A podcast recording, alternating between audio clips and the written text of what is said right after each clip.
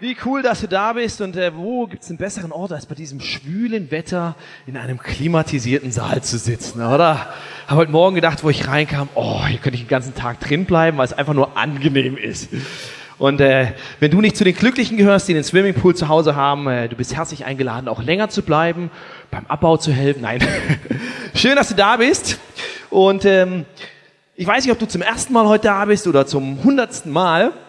Aber ich musste ähm, vor kurzem an einen jungen Mann denken, den ich vor drei Jahren kennengelernt habe. Und äh, das war ein Jugendlicher, der lebte auf der Straße, war obdachlos äh, und war tief in, in äh, Drogensumpf verstrickt. Und äh, er wusste, dass ich immer wieder zur Kirche gehe, hat so mitgekriegt, was ich da mache und war äh, auch sehr interessiert, gesagt, ah, das will ich mir schon mal angucken, du bist ja so ein cooler Typ und ne, wenn du in die Kirche, dann muss es ja auch ganz netter sein. Und wir haben immer wieder ausgemacht, dass er mitkommt. Und es hat immer wieder nicht geklappt. Er hat immer wieder Ausreden gefunden, warum es nicht ging oder er tauchte nicht auf und genau irgendwas war immer. Und eines Tages kam er dann doch mal mit. Und äh, er kam mit mir rein äh, und genau, es war so ein Saal wie dieser, nur deutlich größer und äh, genauso coole Leute wie hier und ähm, einfach, ja, spürbar Gott an die, in diesem Saal anwesend. Und er kam rein und er guckte sich so ein bisschen um und er schaute alles mit großen Augen an und ähm, hörte sich so die Musik an und fragte mich irgendwann, was ist das denn jetzt hier? Dann sagte ich, das ist die Kirche. Und er sagte, das ist die Kirche. Und es war komplett außerhalb seiner bisherigen Vorstellungskraft, weil alles, was er bisher mit Kirche in seinem Kopf verbunden hatte, war ein altes, sakrales, staubiges, trockenes Gebäude. Es waren Leute, die äh, ihn vielleicht anschauten und verurteilten dafür, wie er aussah, wie er roch, in welcher Lebenssituation er steckte. Und er sagte mir dann auch, das war auch der Grund, warum er so oft nicht mitgekommen ist, weil er einfach Angst davor hatte, dass er da negativ heraussticht, dass die Leute ihn dumm anschauen und einfach äh, ihn mit Blicken mehr oder weniger töten.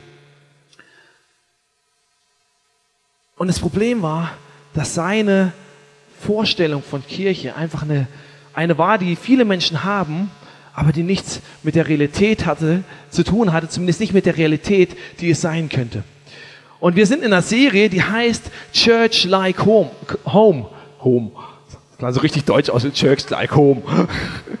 Church Like Home, also Kirche als Zuhause, weil wir der Überzeugung sind, dass Kirche nicht einfach nur ein Raum ist, nicht einfach nur eine Organisation ist, nicht einfach nur äh, irgendein Gebäude oder sonst was ist, nicht irgendeine Tradition ist, sondern dass Kirche vor aller, zuallererst mal eine Heimat ist und eine Gemeinschaft von Menschen, die ehrlich miteinander im Leben unterwegs sind, die ihr Leben teilen, die offen sind, authentisch sind, die, wo man sich verletzlich machen kann, wo du einfach sein darfst, wie du bist.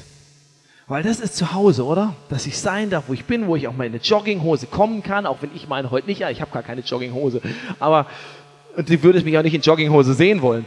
Aber der Punkt ist, der Jogginghose, du darfst sein, wie du bist. Und das ist Kirche. Und wir sind auf einer Entdeckungsreise, wo wir schauen wollen, Gott, wie hast du dir Kirche vorgestellt? Und wie können wir eine Kirche sein, die immer mehr so ein Zuhause wird, wo Menschen einfach sie selbst sein dürfen, wo wir eine echte, ehrliche, tiefe Gemeinschaft sind und auf dem Weg sind, äh, auf dem guten Weg, den Gott für uns vorbereitet hat.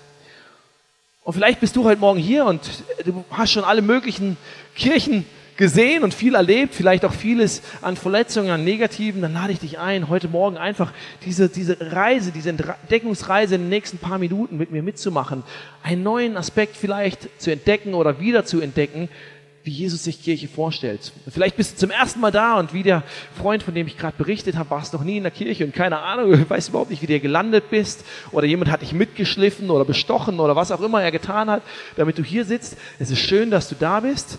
Du darfst sein, wie du bist. Du darfst mit deinen Fragen, mit deinen Ängsten, mit deinen Zweifeln, äh, mit allem darfst du hier sein und äh, du bist trotzdem herzlich hier willkommen. Und das möchte ich, dass du das mitnimmst. Dann lade ich dich ein, einfach zu entdecken, Gott, was hast du dir bei Kirche gedacht? Und in dieser Serie schauen wir uns immer wieder einen Teil der Bibel an.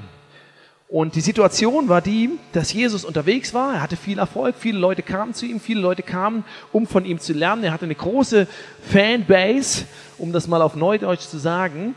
Und äh, immer dann, wenn du Erfolg hast, äh, dann kriegst du Probleme. Vor allem, wenn du Erfolg im christlichen Bereich hast, dann treten immer wieder die Blogger auf, wären sie auf Neudeutsch. Die bloggen dann, was an deiner Theologie falsch ist und warum die Musik so laut ist und dass das ja alles vollkommen ungeistlich ist. Und äh, deine größten Kritiker sind dann tatsächlich oft sehr religiöse Menschen. Und genau das hat Jesus erlebt. Ähm, er hatte Erfolg, weil Menschen zu ihm kamen, die sonst nicht in die Kirche gingen und die sonst nicht mit dem Religiösen connecten konnten. Und das rief die Kritiker auf den Schirm. Und seine größten Kritiker waren die sogenannten Schriftgelehrten und Pharisäer, quasi die Pastoren der damaligen Zeit. Und die kritisierten ihn am härtesten. Und äh, Jesus nimmt sich die Leute relativ hart vor. Weil ihre Kritik war, Jesus, du hängst mit den falschen Leuten ab. Du hängst mit den Drogendealern ab. Du hängst mit den Prostituierten ab. Du hängst mit den Betrügern ab.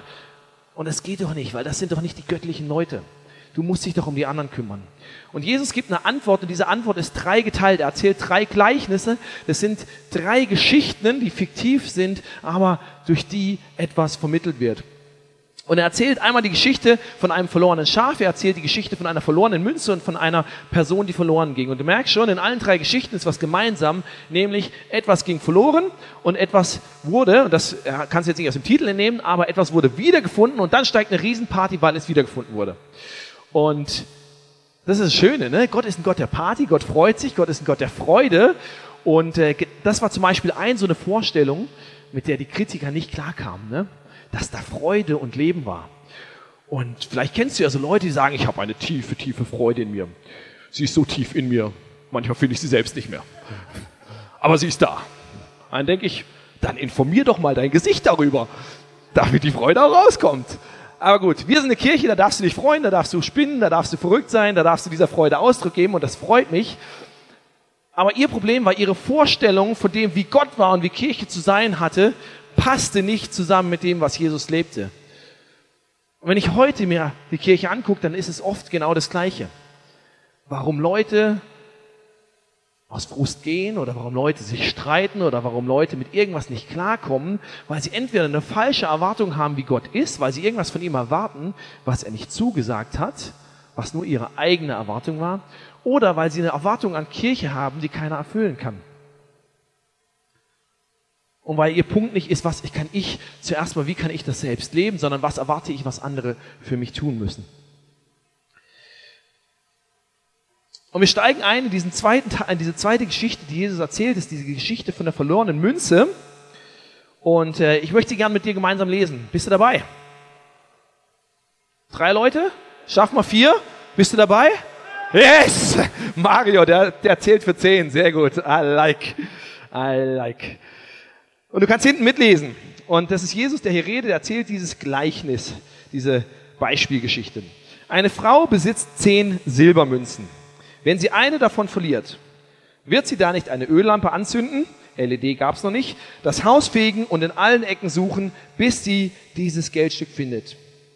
Und wenn sie es gefunden hat, ruft sie ihre Freundin und Nachbarin zusammen und sagt, freut euch mit mir, ich habe die Silbermünze wiedergefunden, die ich verloren hatte. Und jetzt kommt die Auslegung. Das sage ich euch, genauso wie diese Frau freuen sich die Engel Gottes über einen mit Schuld beladenen Menschen, der sein Leben ändert. Jesus, ich bitte dich, dass du zu uns sprichst, dass du das, was du uns damit sagen willst, dass du uns das ins Herz zeigst, dass du uns dadurch zeigst, wie sehr du uns liebst, wie sehr du uns suchst, wie sehr wir von dir gewollt sind, aber dass du uns auch zeigst, wie wir das für andere leben können, damit dein Herzschlag in diese Welt kommt. Amen. Und Jesus nimmt hier eine Frau als Beispiel. Und das war schon mal die erste Ohrfeige für diesen Kritiker. Weil er letztlich, was er sagt, ist, guck mal, Gott ist genau wie diese Frau. Und das hat die schon mal, da haben die wahrscheinlich schon abgeschaltet. Da sagt er, das kannst du ja nicht sagen. Weil sie hatten ein Lehrkonstrukt aufgebaut, wo die Frau relativ wenig wert ist. Es gab zum, bei einigen die Lehre zum Beispiel, die Frau ist genau die Hälfte vom Mann wert. Und Jesus sagt, pass mal auf, Gott ist wie diese Frau. Und damit sagt er schon, hey, ich identifiziere mich mit dem, was du ausgrenzt, mit der Person und die ist für mich genau gleichwertig wie du in deinem religiösen Gebäude. Aber er sagt nicht einfach nur, da ist eine Frau, sondern er, wir können, einige Historiker gehen davon aus, weil hier von zehn Silberstücken die Rede ist, die diese Frau hat, ähm, dass es wie so ein Kopfband gab, wo teilweise die Single-Frauen äh, so zehn Silberstücke dran hatten, quasi als, ähm, als für ihre Hochzeit sozusagen, das war ihr Sparkonto an ihrem Kopf. Ja? Und wir wissen nicht genau, ob das hier zutrifft oder nicht, aber man kann zumindest es vermuten. Also wir könnten vermuten, dass es nicht nur eine Frau war, sondern auch eine Singlefrau, von der, von der Jesus hier spricht. Und die Leute damals hätten das mit Sicherheit besser verstanden als wir heute. Und dass diese Frau wahrscheinlich auch nicht sonderlich reich war. Weil zehn Silberstücke klingt vielleicht erstmal viel, war aber dann doch gar nicht so viel. Das heißt, Jesus sagt hier, pass mal auf, Gott ist wie eine Single-Frau, ja, in der damaligen Gesellschaft. Als Frau weniger wert als Unverheiratete erst recht, weil da kam ihre ganze Identität und alles, was sie hatte, kam von ihrem Mann. Und sie ist nicht besonders, äh, besonders reich. Und ich identifiziere mich mit dieser Frei Frau, die ihr ausgrenzt. Und natürlich war das ein Affront gegen die Kritiker.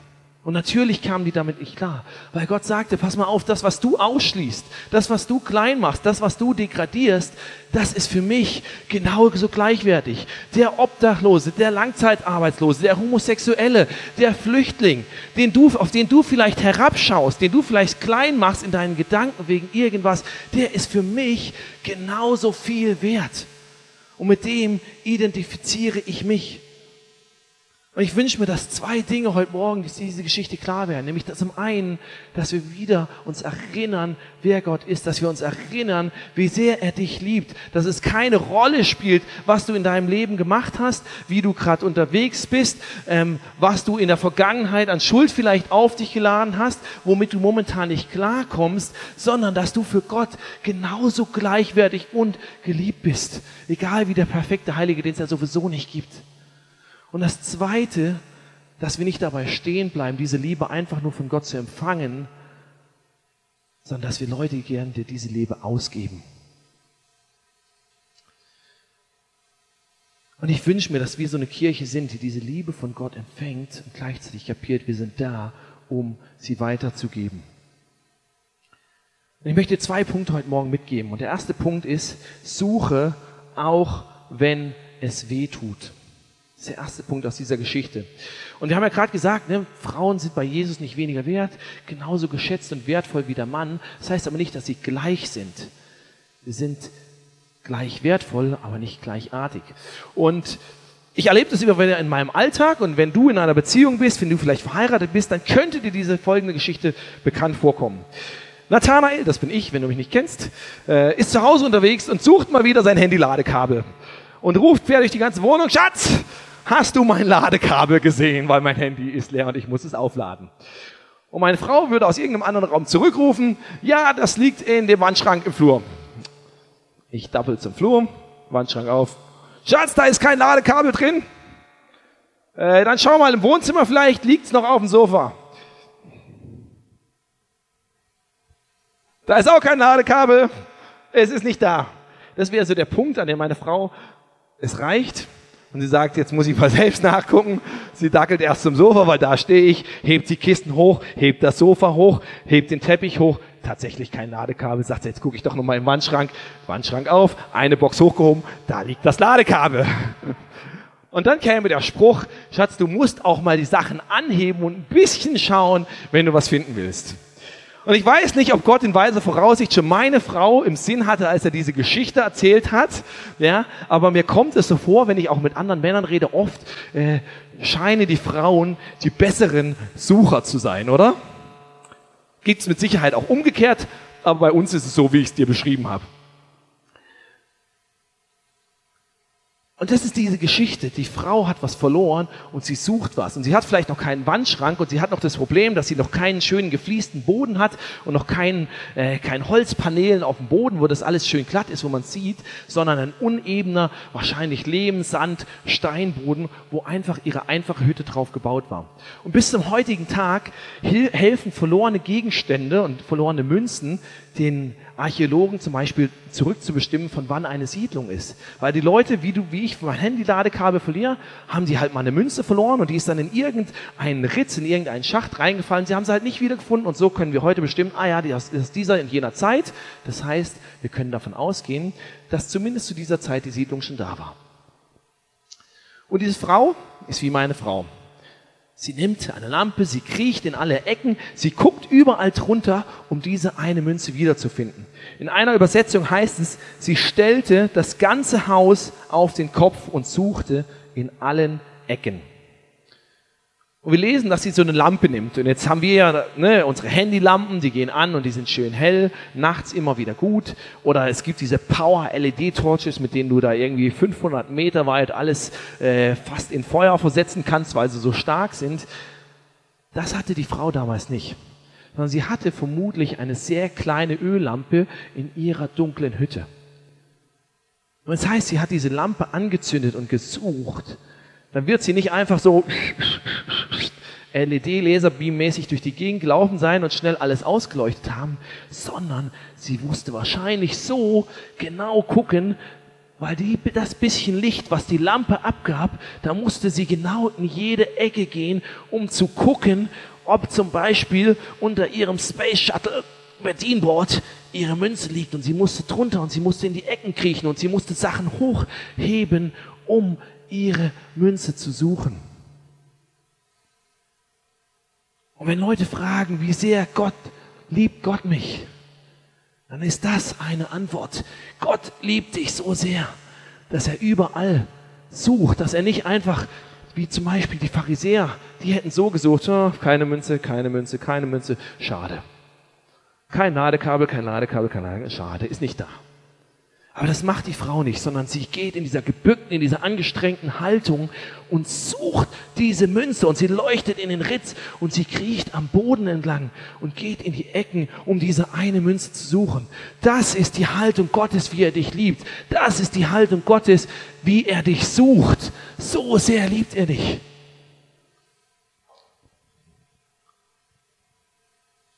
Gott hat dich so gefunden und nicht, hm, oh, tut mir leid, ist nicht da. Es gibt einen Text in Philippa, wo das eigentlich zum Ausdruck kommt. Vielmehr sollt ihr demütig genug sein, von euren Geschwistern höher zu denken als von euch selbst. Jeder soll auch auf das Wohl der anderen bedacht sein, nicht nur auf das eigene Wohl. Das ist die Haltung, die euren Umgang miteinander bestimmen soll. Es ist die Haltung, die Jesus Christus uns vorgelebt hat. Und jetzt kommt diese Haltung. Er, der Gott in allem gleich war und auf einer Stufe mit ihm stand, er hätte nicht so rumlaufen müssen. Er nutzte seine Macht nicht zu seinem eigenen Vorteil aus. Im Gegenteil, er verzichtete auf all seine Vorrechte, stellte sich auf dieselbe Stufe wie ein Diener. Er wurde einer von uns, erniedrigte sich noch mehr im Gehorsam gegenüber Gott, nahm er sogar den Tod auf sich, er starb am Kreuz wie ein Verbrecher. Er kam und suchte überall, um diese Münze zu finden. Und du merkst schon, wenn du in so einer suchenden Haltung durchs Leben und nicht nur von Gott so gefunden wirst, sondern selbst so zu einem Suchenden wirst, dann wird das Schmerz verursachen. Und es wird Schmerz verursachen, den du vermeiden könntest, wenn du nicht so suchst. Den du vermeiden könntest, wenn du dich entscheidest, einfach ein bequemes Leben zu führen. Aber den du gewählt hast, weil du sagst, ich will ein Teil der Antwort sein und nicht nur des Problems. Ich will so lieben und so finden, wie Jesus mich gesucht und gefunden hat. Meine Frage ist, wollen wir eine Kirche sein, die bereit ist, so zu suchen? Weil wir wissen, da draußen sind diese verlorenen Münzen. Sind wir bereit, diese Unannehmlichkeiten auf uns zu nehmen? und einer Person nachzugehen, die vielleicht früher in meiner Small Group war oder die ich früher in der Celebration gesehen habe, die ich länger schon nicht gesehen habe. Und sie vielleicht antwortet sie zum dritten Mal nicht auf meine Nachricht. Bin ich bereit, weiter zu suchen? Bin ich bereit, nachzugehen? Bin ich bereit, Unannehmlichkeiten auf mich zu nehmen? Bin ich bereit, vielleicht mit Leuten identifiziert zu werden, die nicht zu den Cool Kids auf dem Schulhof gehören? Wahre Liebe drückt sich praktisch aus. Sie drückt sich praktisch aus, wenn es dreckig wird, wenn es anstrengend wird, wenn ich Leute lieben muss, die nicht so denken wie ich, die nicht so riechen wie ich, die nicht so aussehen wie ich und die meine Ansichten nicht teilen. Liebe ich sie dann trotzdem noch? Bin ich dann trotzdem noch bereit, sie zu suchen? Wahre Liebe ist aktiv. Sie sitzt nicht einfach nur rum und ist nicht einfach nur ein warmes Gefühl im Herzen, sondern sie ist eine aktive Suche nach Verlorenem und Zerbrochenem und Einsamem und Leidendem. Wenn du Teil dieser Kirche bist, dann weißt du, ein Teil unserer Jahresvision ist, dass Menschen aufblühen. Und weißt du, Menschen blühen auf, wenn sie in einer Umgebung können, wo sie wachsen können kommen, wo sie wachsen können und wenn Wasser dazu kommt. Meine Frage ist, sind wir bereit, so zu suchen, dass wir das Wasser sein können für diese Menschen und dass wir ihnen helfen, diese Umgebung, dieses Zuhause in dieser Kirche zu finden, wo sie aufblühen können.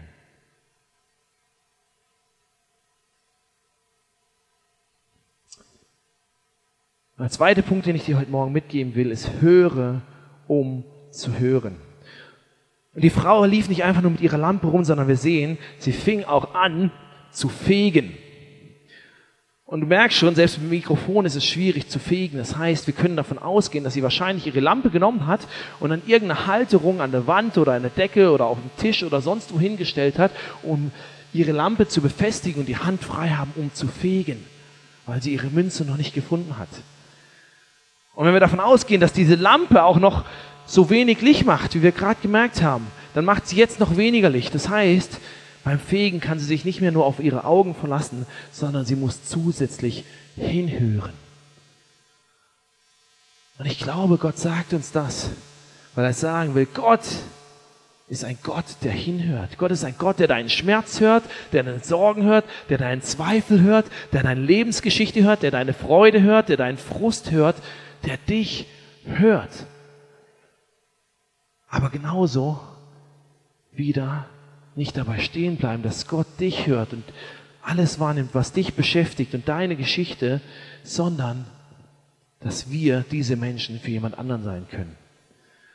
ich frage mich, sind wir eine Kirche, die hinhört, die mit dem Ohr zum Boden geht und hört,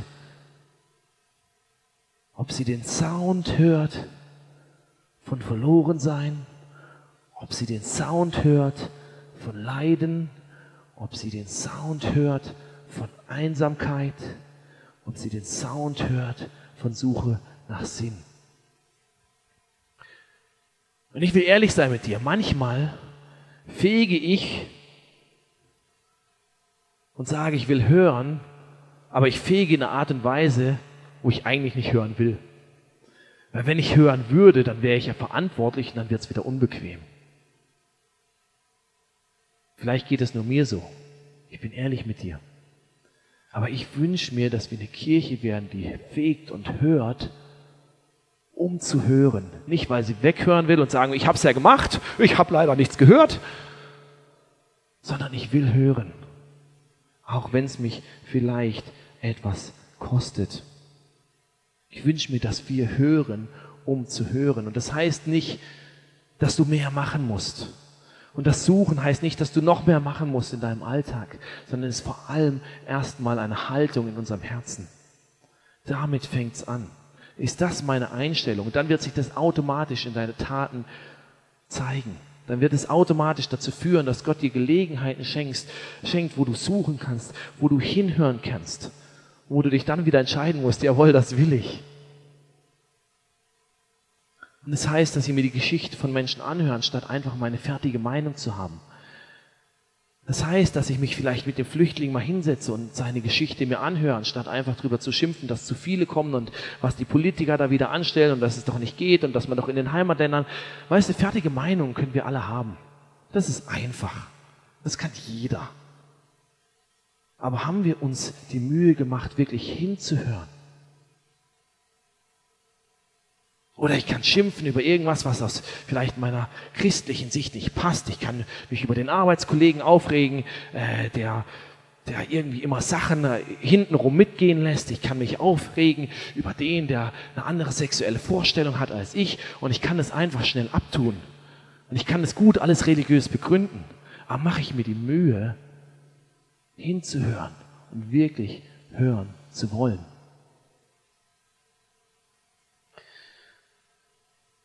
Und was diese Frau sucht mit ihrer Lampe und mit ihrem Fegen, ist eine Silbermünze. Und ich habe dir mal eine Silbermünze mitgebracht, wie sie damals aussah. Und ich habe gedacht, ich bringe dir mal die Pastorenmünze mit, weil du weißt ja, ne, die Pastoren verdienen immer besonders gut. Und deswegen ist meine Münze wahrscheinlich ein bisschen größer als deine Münzen. Das war ein Scherz. Aber das ist eine Münze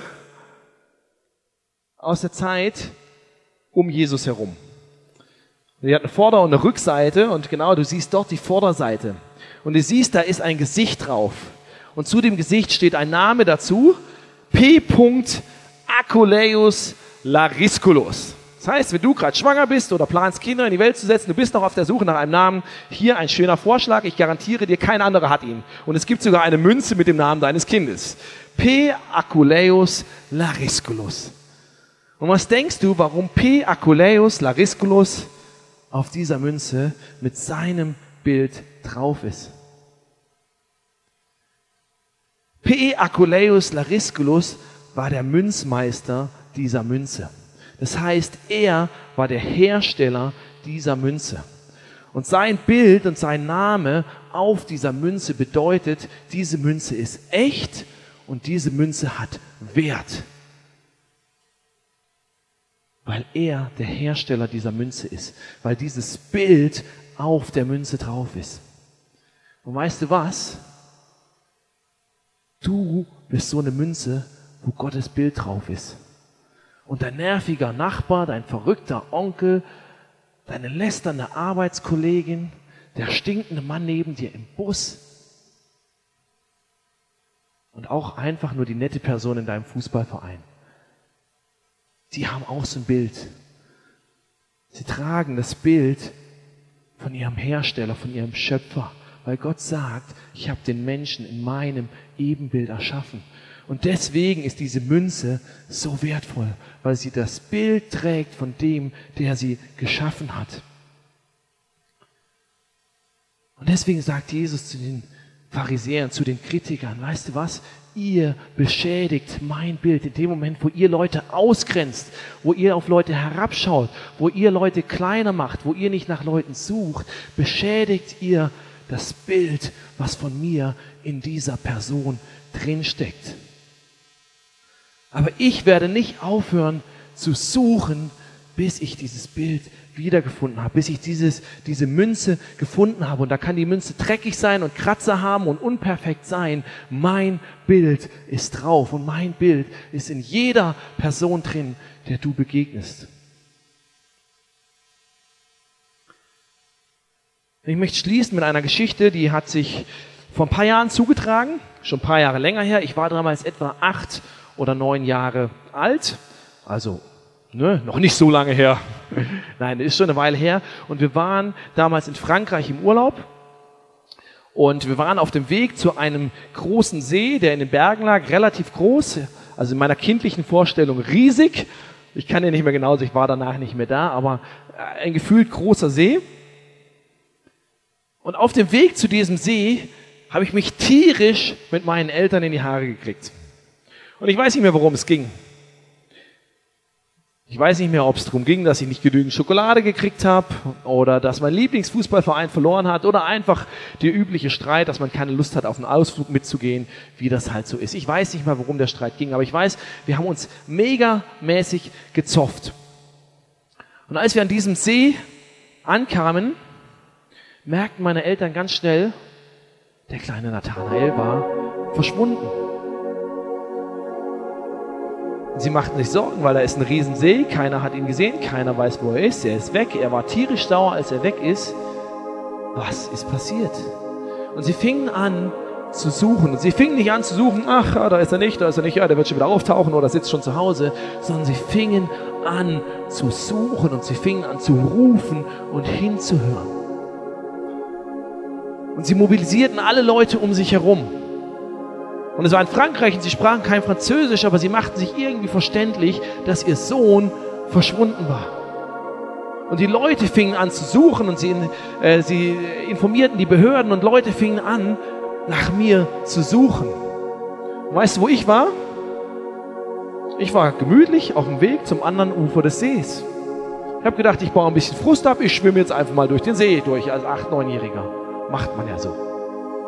Und ich dachte mir gar nichts dabei und ich kriegte gar nichts mit von dieser Suchaktion. Ich kam irgendwann müde am anderen Ende des Sees an und da hing so ein schönes Seil, da konnte man sich vom Baum runterschwingen und ins Wasser platschen lassen. Und alles war ganz toll. Und ich genoss das und ich hatte da noch Leute, mit denen ich noch Spaß hatte. Und ich kriegte von dieser ganzen Suchaktion am anderen Ende des Sees überhaupt nichts mit. Und dann schwamm ich irgendwann wieder zurück, weil ich dachte, oh, jetzt bin ich hungrig, meine Eltern werden schon was haben und so halb auf diesem See kommt mir irgendein Franzose entgegen und sagt irgendwas auf Französisch und ich sagte nur Je ne parle pas français, weil das war der einzige Satz, den ich kannte. Das heißt, ich spreche kein Französisch. Aber dann sagt er meinen Namen. Und dann dachte ich, oh, woher kennt er meinen Namen? Und dann stellte sich heraus und dann machten wir uns irgendwie verständlich, ich weiß nicht mehr genau wie, dass er auf der Suche nach mir war. Und er hatte so ein Surfboard dabei und sagte, ah komm, ne, hier bedeutet mir, geh auf das Surfbrett und ich schieb, schieb dich und dann musst du nicht schwimmen. Und ich sagte, nö, nö, lass schon, ich schwimme schon selbst. Und ich weigerte mich auf die Surfbrett, und, aber er blieb dann an meiner Seite und schwamm mit mir am anderen Ende des Sees. Und dann stellte ich fest, was für eine riesen Suchaktion nach mir lief. Und ich dachte, warum das Ganze? Ist doch alles in Ordnung. Und ich habe es erst nicht verstanden. Und genauso werden Leute vielleicht nicht verstehen, wenn du so nach ihnen suchst, wenn du einen Aufwand betreibst, wenn du dich reinkniest, wenn du hinhörst, warum sollten sie das machen? Es ist doch alles okay. Ich bin noch gar nicht verloren. Leute werden nicht unbedingt verstehen, wenn du sie suchst. Sie werden nicht alles nachvollziehen können. Sie werden vielleicht den Kopf schütteln und denken, ist jetzt ein bisschen übertrieben hier. Aber sie werden irgendwann kapieren, was ich kapiert habe. Dass meine Eltern mich gesucht haben weil sie mich so sehr lieben. Und weil ich für sie verloren war. Und weil ich etwas von ihnen in mir trage und deshalb so wertvoll für sie bin. Und ja, ich war verloren, auch wenn ich es nicht kapiert hatte. Auch wenn es meine eigene Wahl war, dass ich dahin gehe. Auch wenn ich nicht kapiert habe, vielleicht, dass das eine Dummheit war. Ohne irgendwem zu sagen, durch so einen Riesensee zu schwimmen. Den ich nicht kenne, in einem Land, wo mich keiner versteht. Aber ich habe kapiert, hey, ich habe was von meinen Eltern, das ist ihnen so wichtig, dass sie diesen ganzen Aufriss für mich gestartet haben. Und ich wünsche mir, dass wir eine Kirche sind, dass wir so ein Zuhause sind, dass das Bild von Gott nicht nur in uns selbst entdeckt, sondern im anderen entdeckt und erkennt, egal wie schmutzig, dreckig, selbst nicht erkannt es ist. Dass wir suchen, so wie Gott uns gesucht hat, auch wenn es weh tut, weil wir wirklich finden wollen. Und eine Kirche sind, die hinhört, weil sie hören will. Ich lade dich ein, jetzt zum Abschluss mit mir zu beten und du darfst dazu die Augen zumachen und die Augen zumachen einfach, weil es jetzt nicht um mich geht, weil du nicht mich anschauen sollst, sondern weil das jetzt ein Moment ist, wo du von deinem Herzen zu Gott was kommunizieren kannst. Ich möchte für zwei Gruppen beten. Und die erste Gruppe sind Menschen, wie mich, Menschen, die manchmal merken, dass sie eigentlich nur halbherzig suchen. Die vielleicht fegen, um zu fegen, aber gar nicht wirklich hören wollen. Und du merkst, hey, ich merke heute Morgen, Gott zeigt mir, wie wertvoll er jeden Einzelnen sieht, egal wie geringschätzig ich vielleicht jemand behandelt habe oder vielleicht gleichwertig, aber wirklich auf dem Herzen lag mir diese Person nicht. Du sagst, ich wünsche mir Gott, dass ich dein Herz da drin entdecke, dass ich jemand werde, der sucht, wie du suchst, der findet, wie du findest und der liebt, wie du liebst. Dann bete jetzt einfach in Gedanken mit. Jesus, ich danke dir, dass du alles, alles, alles auf dich genommen hast, um mich zu finden. Dass ich dir alles andere als egal bin, sondern super wichtig.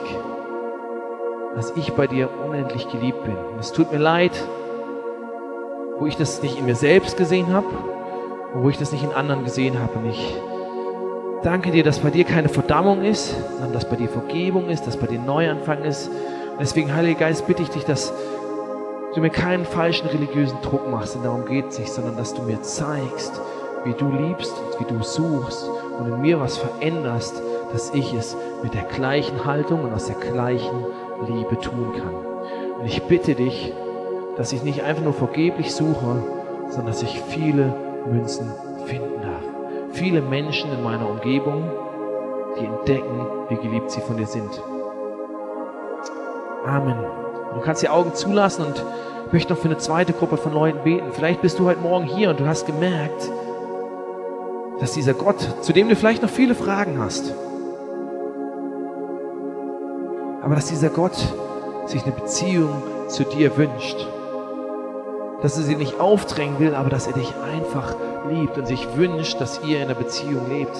Und dann möchte ich dir heute Morgen die Möglichkeit geben, einfach zu ihm zu sagen, Gott, mit all meinen Fragen, mit allem, wo ich stehe, mit allem, was noch unklar ist, möchte ich mich öffnen, mein Herz und mein Leben für dich und möchte auf diese Entdeckungsreise mit dir gehen und möchte anfangen, diese Beziehung mit dir zu entdecken.